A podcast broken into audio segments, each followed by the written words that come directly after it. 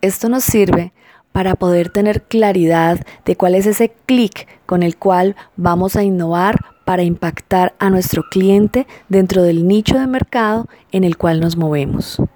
Bueno, creo que el mapa de empatía es una herramienta vital.